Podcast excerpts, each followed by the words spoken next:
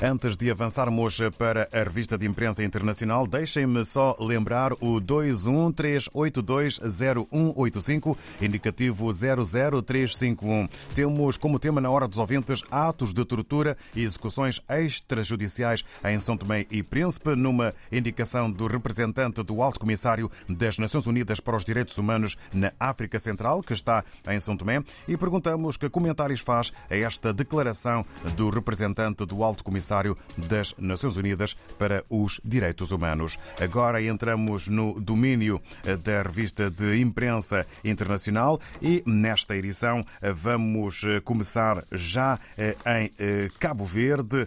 Vamos ao encontro do André Amaral, que se junta a nós e que está na redação do Expresso das Ilhas. Ora viva, muito bom dia.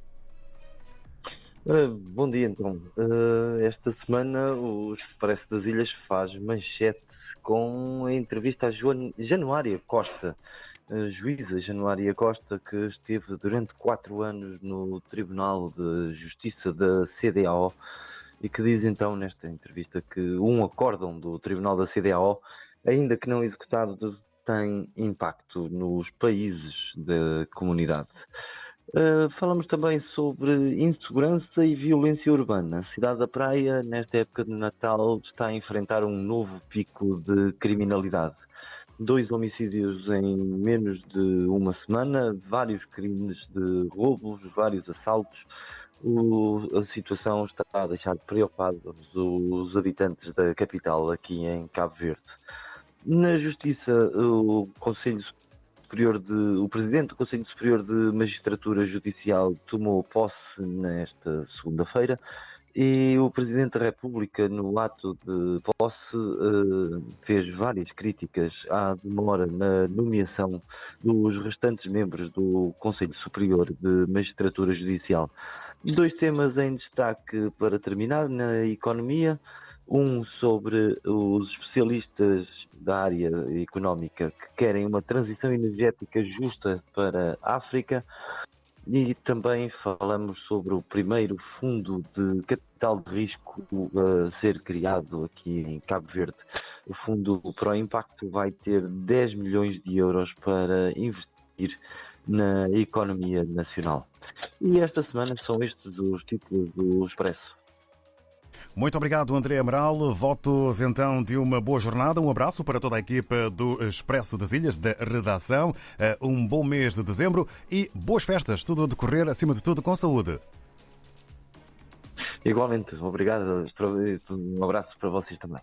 Muito obrigado com André Amaral. Ficamos a saber o que podemos ler na mais recente edição eh, do Jornal Expresso das Ilhas. Estivemos em Cabo Verde. Mudamos, entretanto, para Angola. A capa do jornal O País apresenta dois títulos eh, com letras garrafais e maiores dimensões. Primeiro, a aviação civil angolana passa no teste da ICAO, Organização da Aviação Civil Internacional. E depois, com direito à fotografia, executivo admite aumento de tráfico de seres humanos. Está assim eh, constituída eh, a capa eh, do jornal O País, ainda com o Presidente da República que defende reformas no Conselho de Segurança da ONU.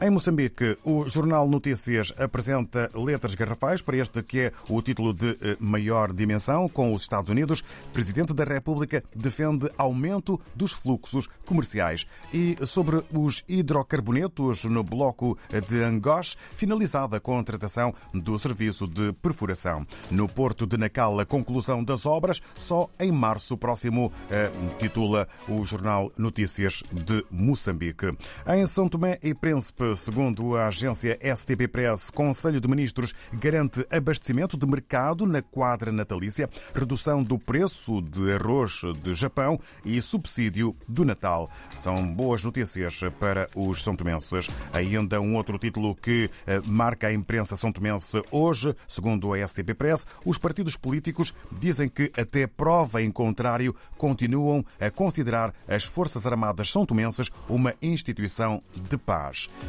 Vamos até à Guiné-Bissau e ao jornal O Democrata. Título maior: imigrantes guineenses em Espanha oferecem máquinas de respiração ao Hospital Simão Mendes.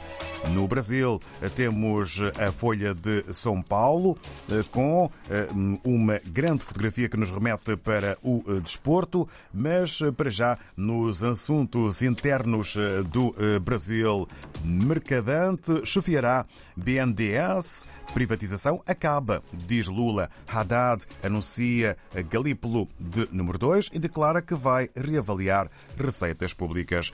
Sobre o Qatar 2022, a fotografia é de um Messi feliz.